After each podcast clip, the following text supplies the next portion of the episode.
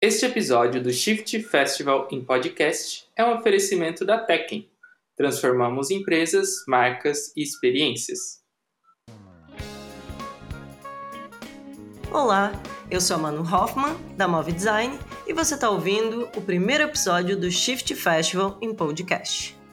E imagina só, uma cidade no interior de Minas Gerais com pouco mais de 43 mil habitantes e que recebe um festival de criatividade com mais de 10 mil pessoas por dia, o maior festival de inovação do Brasil. Bom, em 2014 eu estava no Salto by Salto, lá no Texas, né, na XSW. Eu vim a conhecer quem hoje é meu sócio, Carlos Henrique Vilela. Ele estava numa festa da Spotify. Esse é o Ralph Petkov, designer de experiências do Hacktown, festival que acontece em Santa Rita do Sapucaí e que está se consolidando como um dos maiores eventos do país. Era por volta da hora do almoço, mais ou menos assim, e estava muito quente, né? Texas, você pode imaginar, estava muito quente. E eu tenho um negócio porque eu não tomo álcool, tá ligado? Só que nesse dia eu tomei duas dosezinhas de suco de cranberry com vodka, porque era a única coisa menos alcoólica que tinha na festa para mim tomar naquele momento. Moral da história, com as duas doses eu fiquei bêbado, tá? E aí veio o Carlos Henrique, que é meu sócio hoje, falar, pô, eu queria fazer um festival desse lá no sul de Minas, não sei o que, bababá. E aí eu olhei pro cara e falei assim, o que esse maluco tá falando comigo a essa hora, tá ligado? Te juro, meu, eu joguei um cartão nele falei, um dia a gente se fala. Beleza. Ele pegou o cartão. Meu, um mês depois ele me liga e fala: Ó, oh, lembra de mim? Aí eu, claro que lembro. Lembrava nada, meu, tá ligado? Mas aí ele falou: Ó, oh, eu tô aqui em Minas, eu falei com você da gente fazer um festival aqui no Brasil, tipo um salto by saltos. Você não quer vir aqui na minha cidade? Eu fui bem grosso com ele, assim, eu falei, não, não sei, não tenho tempo, não sei o que, na época eu trabalhava lá na Mandala, né, com consultoria, e não estava muito ainda nesse mundo de eventos. Aí falou, ó, oh, eu vou fazer um TED aqui, eu queria te convidar para você vir palestrar. E, meu, ninguém nega um TED, né? Aí eu fui para Santa Rita para falar no TED. Chegando lá em Santa Rita, o Vilela me apresentou o João Rubens e o Marcos Davi, que são os outros, os outros dois sócios. Então nós somos em quatro sócios que criamos o Hacktown. E aí, chegando em Santa Rita, ele só queria saber de me mostrar as coisas da cidade, né? Eu falei, mano, a gente não vai fazer um TED? Aí ele, vamos, mas espera só um pouquinho eu tenho que te mostrar isso aqui. Ele começou a me contar a história da cidade, me mostrar as curiosidades da cidade, porque quem inventou e quem criou toda a história, quem enxergou tudo primeiro que todo mundo, foi o Carlos Henrique, tá? Carlos Henrique Vilela. E aí juntou comigo, com o João Rubens e com o Marcos, e a gente, meu, conseguiu entender que, que tinha, que dava para ter um caldo ali naquela história, né? E entendi, na hora eu já entendi por que, que tinha que ser Santa Rita, o, o porquê do festival, o Brasil precisar de um festival daquele. Santa Rita do Sapucaí tem uma história muito bacana. É conhecida como Vale da Eletrônica, pelas escolas de eletrônica que possui por lá, e também pelas várias empresas de tecnologia. É tipo um Vale do Silício do interior de Minas Gerais. Vale a pena conhecer um pouquinho dessa história sobre a ótica do Ralph Petkovic. É... Ser bem sincero com você, eu não botava muita fé, eu acreditava que havia no máximo 200 pessoas. Na primeira edição do Hacktown, a gente tinha 14 palestras em, durante um dia de evento, né? E a gente esperava vir 200 pessoas, foram 600. Aí eu falei, nossa, funciona, né? Vamos fazer outra edição. Aí sentamos e falamos assim, a gente precisa agora tomar algumas decisões sobre o festival, né? E aí nesse ano já a gente decidiu que faria a segunda edição no mesmo ano e escolhemos o mês de setembro por ser um mês seco, um mês que tem feriado e um mês que não concorre com outros eventos, né? E aí, em menos de seis meses, a gente já fez a segunda edição do festival, onde a gente já recebeu mais de 1.500 pessoas.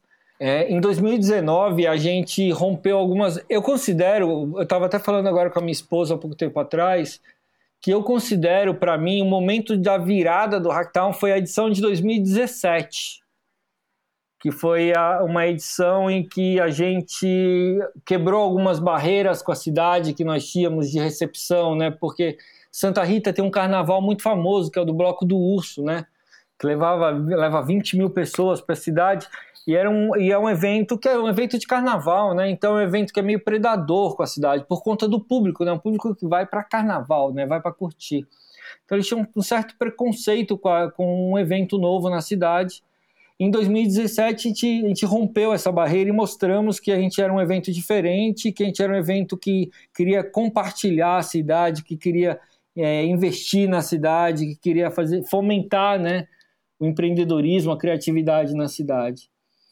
E 2019 eu acredito que foi o segundo ponto de virada, né, onde a gente realmente foi reconhecido pelo Brasil, né, de vez assim, né, caímos na, na na, na, nas notícias, né, na, nas glórias do, da inovação brasileira. Mas é, eu queria te perguntar, inclusive, sobre isso. Em 2019, o Hacktown foi considerado o maior festival de inovação do Brasil. Queria que você falasse um pouco dessa, de, dessa versão de 2019 e quais que são os desafios para organizar um evento desse tamanho, né? Em 2019 nós tivemos mil atrações, um pouco mais de mil atrações. A gente, a gente tinha 40 palestras por bloco, né? eram sete blocos diários de palestras, com 40 palestras simultâneas acontecendo. Bom, se você pensar que o primeiro Hacktown, acabei de falar, tinha, teve 14 palestras, no último, em 2019, nós tivemos, meu, 40 por hora. Então era uma coisa brutal, assim, né, com a cidade. E fazer ele acontecer, por incrível que pareça, a gente criou um modelo de administração e de criação, de desenvolvimento muito lean, né? muito enxuto. Então a gente é, hoje em dia a gente é convidado para falar sobre isso, né? Como que a gente faz um festival desse tamanho numa equipe de quatro pessoas dentro de um grupo de WhatsApp, né? A gente nem troca e-mails. Então é uma forma bem interessante de se fazer as coisas, né? Uma forma bem diferente de se administrar um evento desse tamanho com essas proporções, né?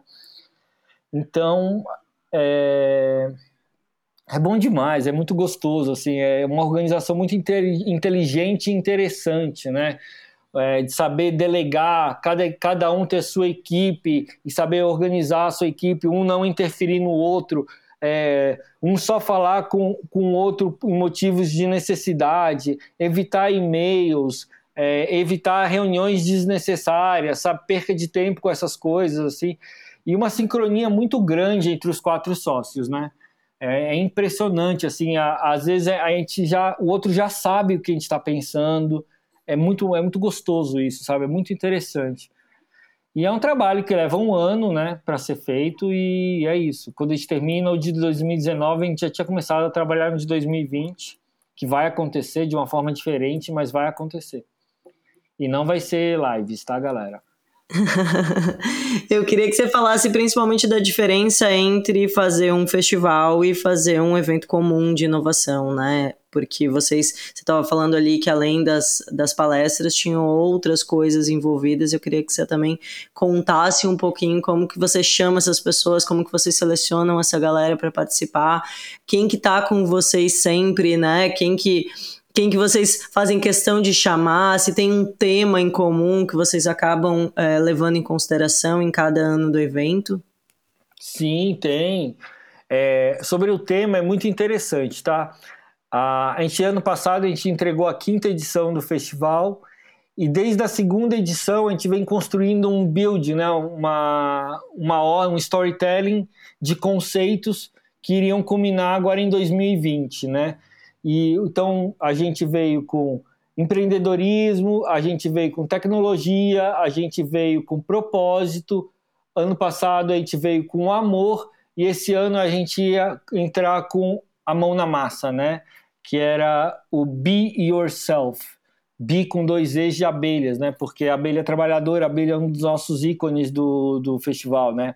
Porque a gente considera as pessoas, o público, os artistas, é, os palestrantes, as bandas, todos eles abelhinhas que estão indo para Santa Rita coletar um pólen para ir polinizar a casa deles, as cidades deles, os ambientes deles, né? Então, a gente, a gente vê muito o Hacktown como uma fonte de pólen, né? Para polinizadores. É... Então, é, a gente tem muito essa construção de conteúdo, né?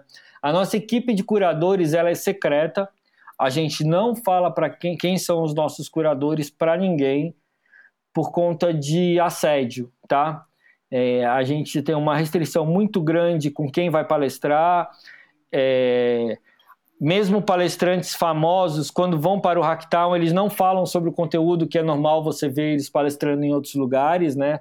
Os workshops também, as bandas tocando, então, tipo, as intervenções artísticas, elas são todas pensadas e criadas para o Hacktown, né? Então, o, quando a gente tem uma reunião de curadoria com um possível palestrante, um possível artista, essas reuniões duram em média, elas são presenciais, tá? A gente encontra com cada um deles e ela dura em média de 3 a 4 horas, tá? E isso deu origem a um produto que a gente acabou de lançar duas semanas atrás no Hacktown, né, para o Hacktown 2020, que é o Hacktalks, que são é uma plataforma de conteúdo aonde você vai entrar para você ver palé é, entrevistas. Então a gente pegou o que seria uma palestra e a gente transformou numa entrevista ou num artigo mais denso. Então não é de leitura rápida, mas é de uma leitura mais profunda, uma leitura de, mais completa, sabe? Então é, é uma, foi uma maneira que a gente entendeu de como transformar o Hacktown para 2020, né, para o ano da pandemia, sem ir para o lado óbvio de fazer, fazer lives, essas coisas, né? Então esse é um dos produtos que a gente lançou em 2020, junto com a gente lançou hoje também é a, a nossa linha de cafés, né? Que é uma maneira que a gente entendeu também de como levar Santa Rita para casa das pessoas, né? Então é você pode comprar agora uma linha de cafés que foi curada pela equipe do Hacktown para você sentir, porque o café é uma coisa muito presente no Hacktown, né?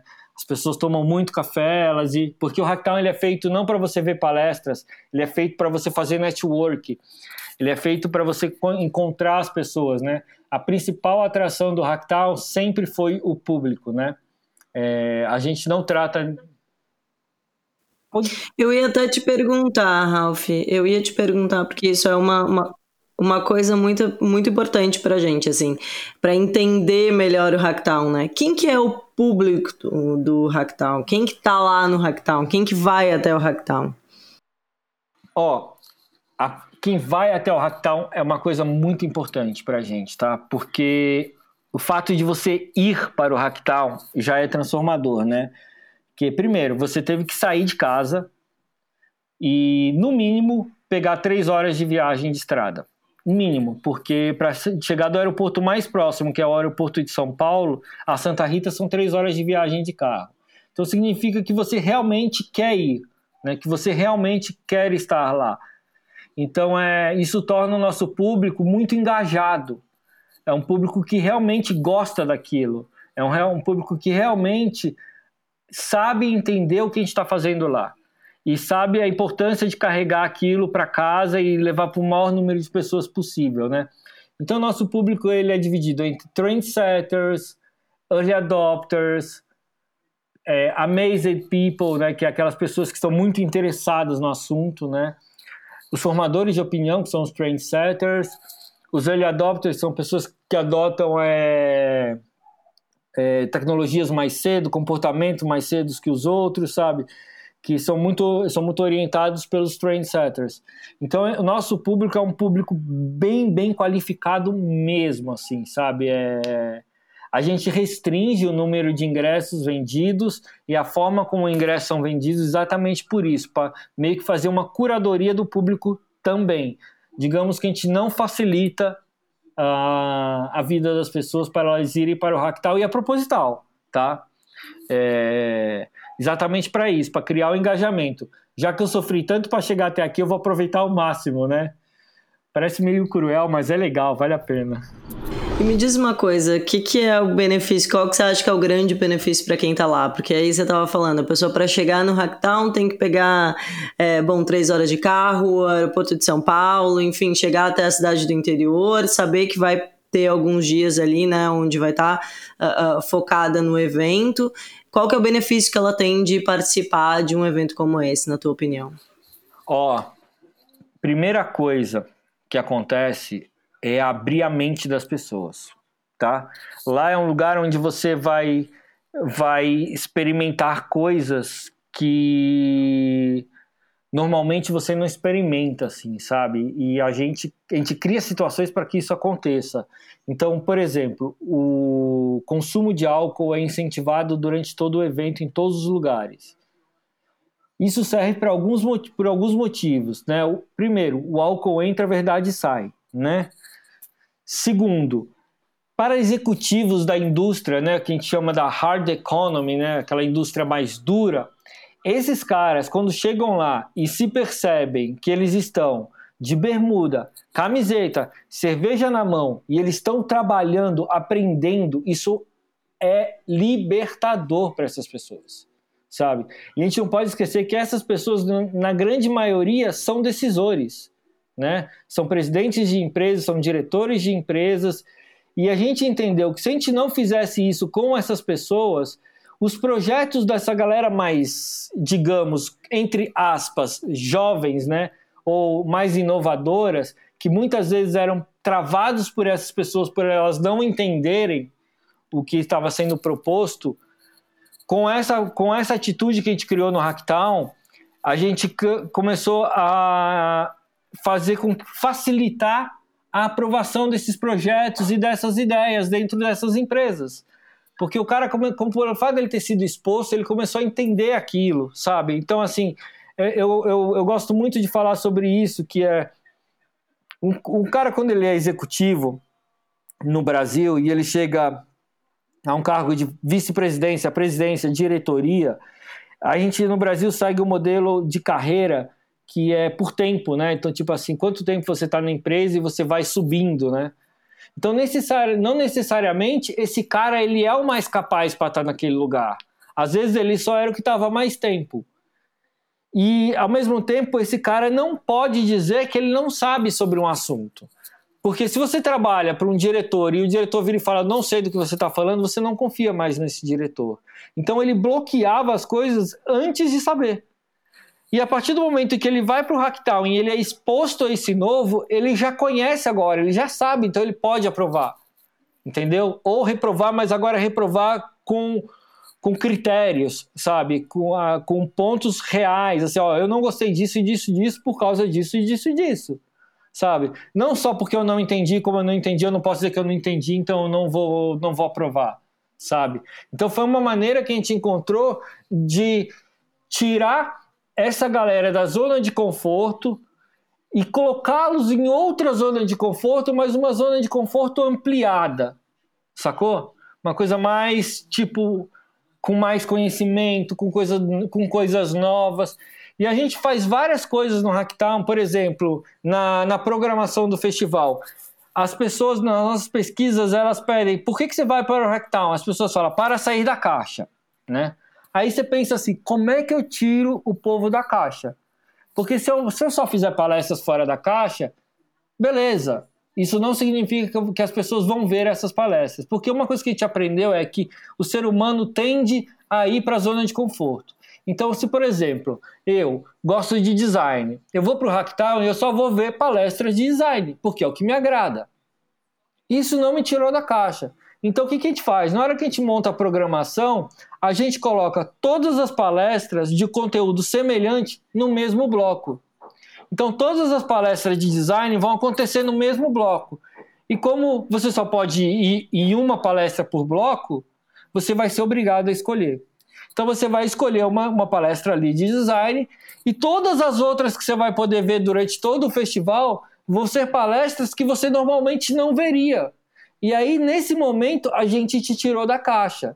Né? Então, se você for vendo, a gente vai, vai compondo várias camadas. Então, primeiro, a, a, descompressão da viagem, né? que é sair da sua vibração urbana para chegar numa cidade do interior. Então, você já está descomprimido.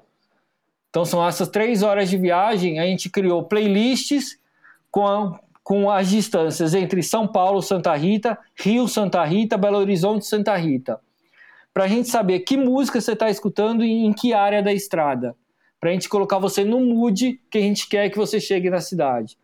O fato de você estar tá na cidade, você está, é, como é que a gente fala, é, você está imerso, né? Porque você não tem para onde fugir. Você está ali dentro da cidade, todo mundo na cidade está naquele mesmo, naquela mesma vibração. Então você vê que a gente vai construindo as coisas para que as pessoas entrem, vão se imergindo, né? E vão assimilando esse conteúdo de forma, meu, meio que quase que por osmose, sabe? Um dos pontos altos do Hacktown são os intervalos. Entre cada bloco de palestras de uma hora, você tem 30 minutos de intervalo. Esses 30 minutos são o que a gente chama de momento mágico do festival, que é onde as pessoas é, elas, elas usam esse momento para contemplação, para assimilação, para digestão e para networking, né? Então, é, cada pessoa que vai ao Hacktown, se ela for em todas as palestras possíveis, ela consegue ir em 15 palestras, tá? Que são 15 blocos durante dois dias. Durante três dias. No terceiro, no quarto dia são só workshops.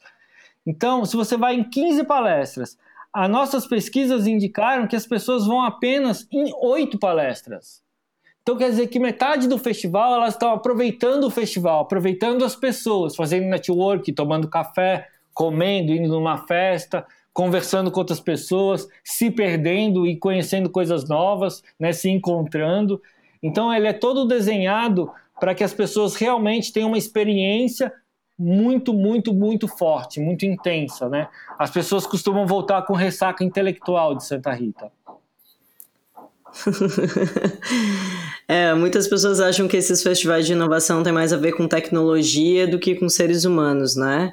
É, como que você acha que o ser humano está atrelado à tecnologia e a esse futuro cada vez mais digital e tecnológico, pensando que vocês organizam um evento que fala sobre inovação, mas está falando também sobre pessoas? É, então, é, em 2017 foi o ano também do blockchain, né?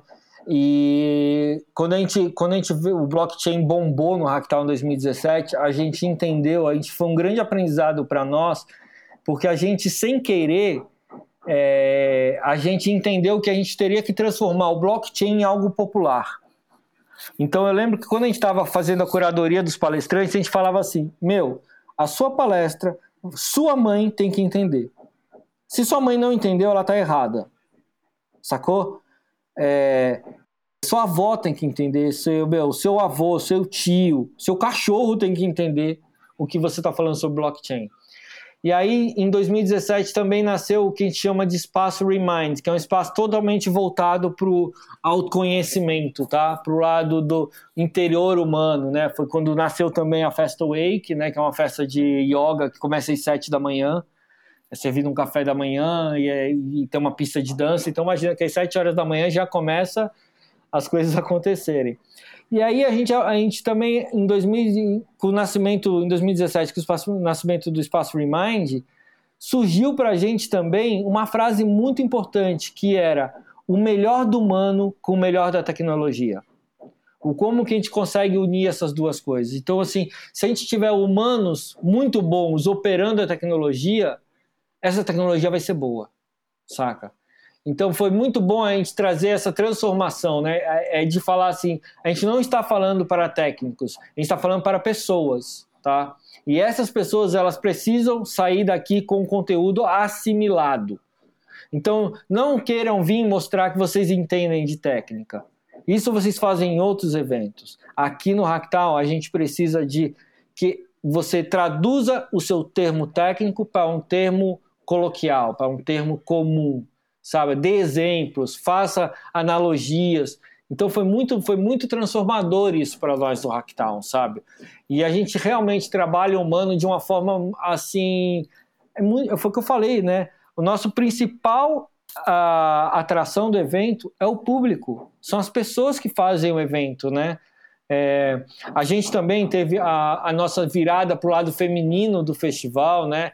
A gente hoje pode se colocar como um dos festivais mais femininos do mundo, né? Pelo nosso tamanho e pelo nosso line-up feminino. Porque quando eu tenho um line-up de mil atrações, eu consigo ter 40% dessas atrações sendo compostas por mulheres, Isso também é transformador.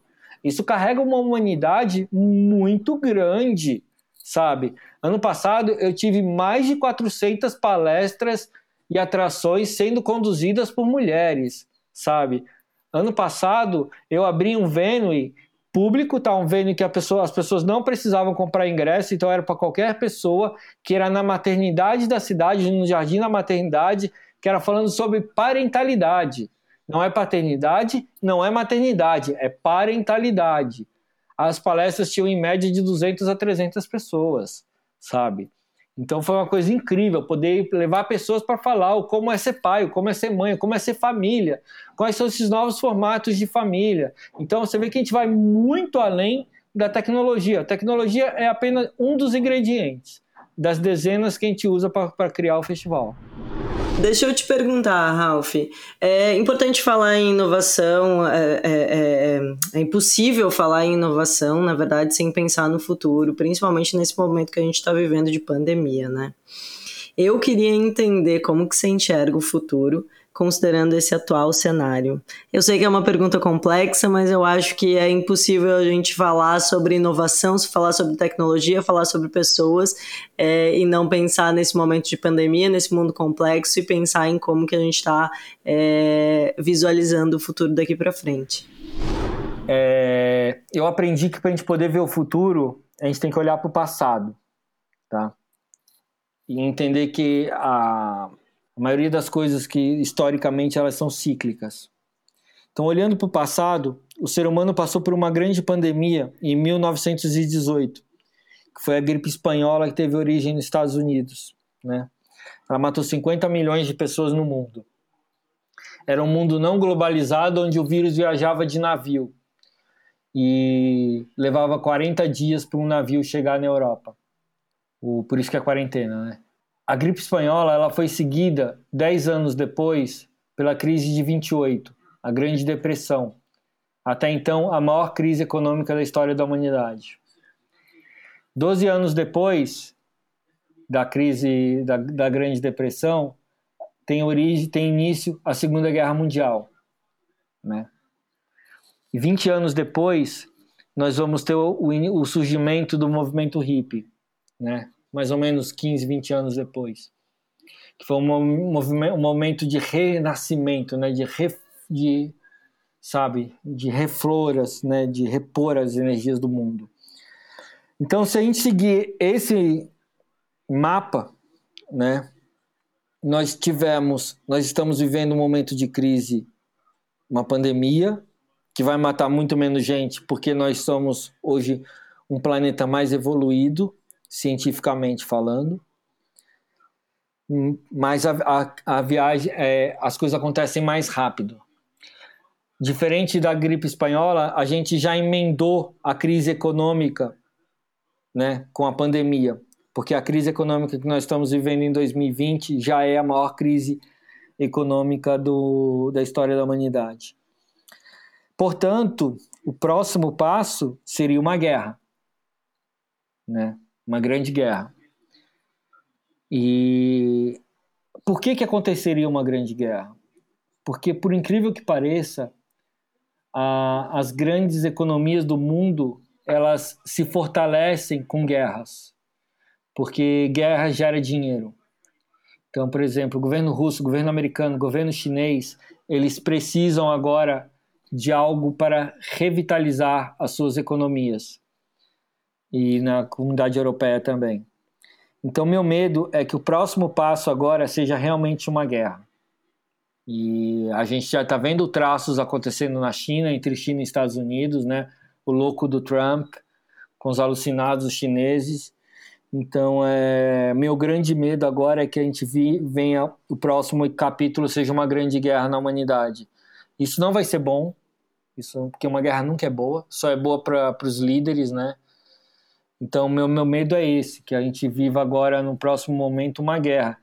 Mas depois da tempestade vem a bonança, né? Então, acredito que do mesmo jeito que vieram os hippies, a gente venha com um renascimento após a, essa guerra. Então, é, esse é meu medo hoje. Eu espero estar totalmente errado, totalmente errado, mas que a gente vai ter conflitos entre países nós iremos ter, talvez não como uma guerra como a gente conhece, mas talvez como uma guerra econômica, uma guerra tecnológica, sabe? Mas numa guerra sempre tem um perdedor, né? Então alguém vai perder para que em detrimento que outro vença. Então é esse é o meu medo, esse é a minha visão de futuro. Ela não é uma visão boa, infelizmente, sabe? Ela não é uma visão boa. E para mim isso é horrível, porque eu acabei de ter uma filha, né? Ter uma filha com 10 meses. Então é para mim tá um sofrimento muito grande isso. Foi denso, né? Foi, foi. Mas eu acho que todo mundo, de certa forma, tá repensando muitas coisas e em alguns momentos a gente é um pouco mais. um pouco utópico, às vezes a gente é um pouco caótico. Acho que é um momento onde a gente repensa muitas coisas, é um momento onde a gente é, atribui muitas uh, coisas. Como é que eu diria? É, eu acho que nesse momento a gente é muito. É, 880, né? É muito difícil a gente ser equilibrado num momento assim, né? Onde a gente tem muitos. Olhando para o passado, realmente a gente tem um reflexo muito negativo, né? De como que as coisas aconteceram é, ali na, na pós-pandemia da gripe espanhola, enfim. Não, né? Como elas estão acontecendo, porque aí você vai ver que naquela época. Exatamente, de uma forma muito é, mais rápida. Naquela também, época, né? o mundo estava sendo governado por extremistas. Assim né? como agora, né? Mussolini, Hitler. E agora, de novo, Sim. Bolsonaro, Trump, aqueles loucos lá que tem lá na Europa, sabe? Então, tipo, meu, é. Nossa Senhora. É, o, o, desenho do cenário não é positivo. É difícil a gente ser é. positivo com um cenário É desenhado de uma difícil. forma tão negativa, né? Por mais positivo que a gente seja. Eu costumo dizer que eu, eu- sou a eu senhora positivona, mas é, é difícil. É difícil Eu mesmo. também, mas assim, é muito melhor às vezes a gente ser realista, saca? Pra quando chegar a gente tá preparado. Fato. Depois não falar, ah, me pegou de surpresa. Não, porra. A história já mostrou como é que acontece. Então, meu, sabe, vamos ficar esperto que tá, vem coisa por aí, né? Tem que estar preparado mesmo pro que vem por aí, né? Exatamente. Acho que essa é a melhor forma da gente se preparar. Certo. É estudar, né? Entender o que aconteceu e não deixar que se repita. Pra gente liberar a, pra tua vida seguir cotidianamente. É, você estava falando que o, esse Hackathon 2020, Hack- Hacktown 2020, ele vai ter uma, uma perspectiva diferente. Vocês estão ah, projetando alguns produtos para que ele seja viabilize. É, você falou do café, você falou dessa, desse ciclo de talks. Tem mais alguma coisa que a gente gostaria, deveria, não gostaria, gostaria a gente quer o tempo todo saber, mas que a gente deveria saber desse Hacktown 2020 que você poderia contar pra gente? Então, é, tem, tem, tem, tá. É, a gente criou o portal de, de conteúdo, né, o Hack Talks, né, que é lá hacktown.com.br barra blog, se vocês já entram, então basta procurar Hack Talks, você também vai achar. A gente, nas primeiras duas semanas, a gente teve 150 mil visitas, o negócio ficou, me surpreendeu, surpreendeu muito. A gente tem o café, né, que é uma maneira sensorial do festival. A gente vai lançar no próximo mês uma rádio, né, onde a gente vai levar conteúdos diferenciados, uma rádio experimental, onde a gente vai ter uma programação ainda não definida e ela vai ficar indefinida por muito tempo, talvez por todo o período que a rádio existir, porque é exatamente isso que a gente quer. A gente quer a surpresa, a gente quer a novidade, a gente quer o novo. Então, é, a gente entende que vai ter que ter alguma periodicidade de algumas coisas, de acordo com que o público for rea- como o público for reagindo. Ah, então, ah, vai ter o podcast XY. Ah, a galera curtiu do podcast XY. Pô, a galera curte que seja de terça-feira à noite. Então, beleza. Então, vamos colocar o podcast toda terça-feira à noite. Já que a galera tá curtindo, beleza. Estamos aí. Vai ter música, vai ter entrevistas, vai ter podcasts, vai ter brincadeiras. Então vai ter a rádio. E a gente está negociando, então isso aí é, é, a gente não sabe ainda se vai acontecer ou não, tá? Mas a gente está tá desenvolvendo agora um, um Hacktown 2020 que irá, se tudo der certo, acontecer agora no mês de setembro, respeitando as datas do Hacktown, né? E que ele irá acontecer simultaneamente em cinco capitais brasileiras, tá? Ele será, uma, ele será no modelo híbrido, então ele vai ser presencial e digital ao mesmo tempo, mas ele não estará disponível para pessoas na internet. Quem quiser assistir terá que ir a cinemas drive-ins, tá? Então, o Hacktown 2020 muito provavelmente irá ocorrer em cinco cinemas drive-ins em cinco capitais brasileiras. Como não está assinado ainda, ninguém sabe o que vai acontecer. Pode acontecer, como também pode não acontecer. Mas esse é um spoiler bom, né? A gente achou uma boa, uma, um bom modelo de apresentação, né? Vai ter palestra, painel, show, todas essas coisas. Todos os pilares do Hacktown, menos os workshops. É, people. Como o próprio Ralph falou, quando a gente participa de um festival de inovação, voltamos com ressaca intelectual. E esse é o objetivo dos conteúdos que vamos trazer aqui no Shift Festival em podcast. Mas antes de eu me despedir, queria deixar um recado. Você pode garantir o ingresso para o próximo Shift Festival presencial com preço muito, muito camarada. Os ingressos da pré-pré-lote estão de 139 por 49. Acesse shiftfestival.cc para mais informações. Isso aí, mano. Eu também gostaria de lembrar que o Shift Festival em podcast é uma realização da Tech e conta com o apoio da Move Design. Este episódio foi editado pelo Alan Marcos. Não esqueça de se inscrever no podcast usando seu agregador preferido. Até a próxima!